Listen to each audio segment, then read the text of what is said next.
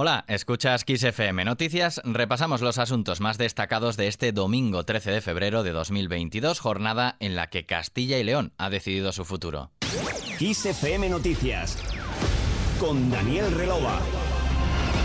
Un total de 2.094.490 ciudadanos de Castilla y León fueron llamados este domingo a las urnas de las undécimas elecciones autonómicas. Independientemente de los resultados, los candidatos del PP y del PSOE confiaban en una participación masiva. Escuchamos a Alfonso Fernández Mañueco y Luis Tudanca, respectivamente.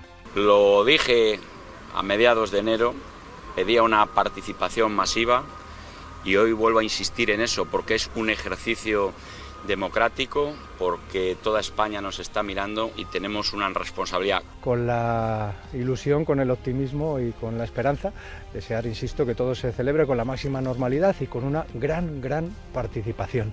Es la mejor noticia que se puede dar hoy, que la gente acuda masivamente a votar para decidir su presente y para decidir su eh, futuro para Castilla y León. Sin embargo, la participación tanto a las 14 horas como a las 18 horas ha sido de en torno a dos puntos porcentuales menos con respecto a los comicios de mayo de 2019. Al margen de las elecciones en Castilla y León, el día nos deja más de 20 manifestaciones en España contra la reforma de la ley Mordaza que ven insuficiente. La reforma de la ley ha llegado con bastantes años de retraso, pero lo que es peor, si no se modifica, no eliminará los elementos más lesivos para los derechos humanos, siendo esta reforma un maquillaje de la ley Mordaza. Con la actual propuesta de la reforma de la Ley de Seguridad Ciudadana, seguirá suponiendo una mordaza frente a la protesta pacífica.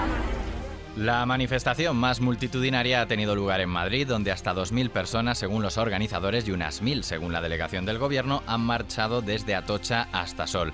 El próximo martes, la ponencia parlamentaria encargada de la modificación de la Ley de Seguridad Ciudadana retomará sus trabajos con el debate de los cambios más polémicos como las devoluciones en caliente o el uso de material antidisturbios. Por otra parte, nueve asociaciones han celebrado en Pamplona el Día de los Desplazados Forzosos de ETA y de sus víctimas instaurado en 2015 por el Parlamento Foral. En el acto han pedido explicaciones. Creemos que seguimos siendo víctimas de una manera u otra del terrorismo xenófobo, separatista y excluyente. Claras muestras de ello son los homenajes a los presos escarcelados, los beneficios a presos que no renuncian a su pasado terrorista ni se arrepienten de sus actos criminales, los acercamientos de presos sin el cumplimiento de los requisitos legalmente exigidos y el nombramiento de antiguos jefes de ETA como dirigentes de partidos en los que se sustentan y con los que negocian tanto en el Gobierno de España como en el de Navarra. Nuestros políticos deben dar explicaciones sobre, sobre los acuerdos que se hayan alcanzado con esos partidos que apoyan a los terroristas y por qué o a cambio de qué se han alcanzado. Hemos escuchado a Leticia Martín en representación de todos los colectivos convocantes, hija del Policía Nacional Bonifacio Martín, asesinado en 2003.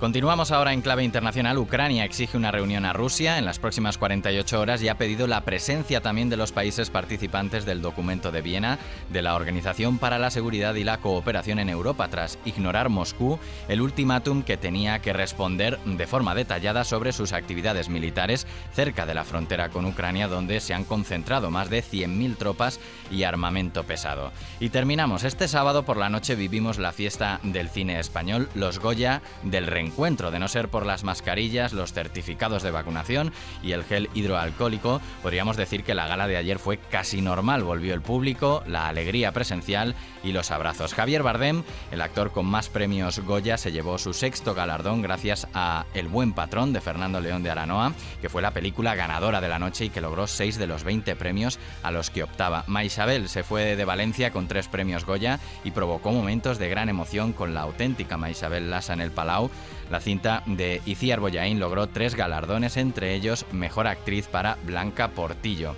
Y además, la gala de anoche también supuso el regreso a los escenarios de Joaquín Sabina. Lo primero que quise fue marcharme bien lejos en el álbum de cromos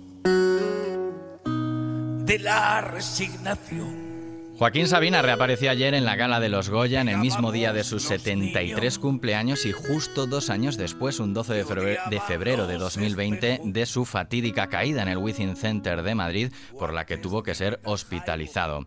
La canción elegida, la que escuchas en estos momentos, tan joven y tan viejo, en versión acústica, con Leiva a la guitarra.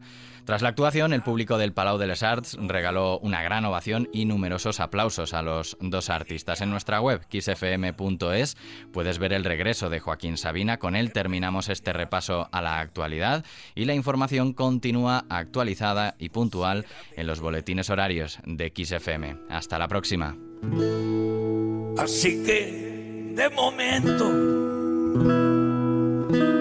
nada de adiós muchachos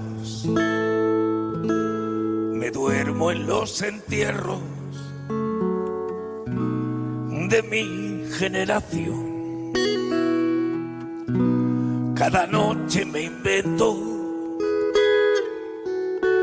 todavía me emborracho, tan joven y tan viejo.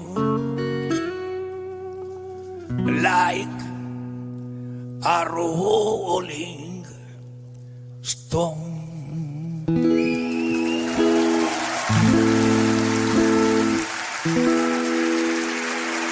el cine español.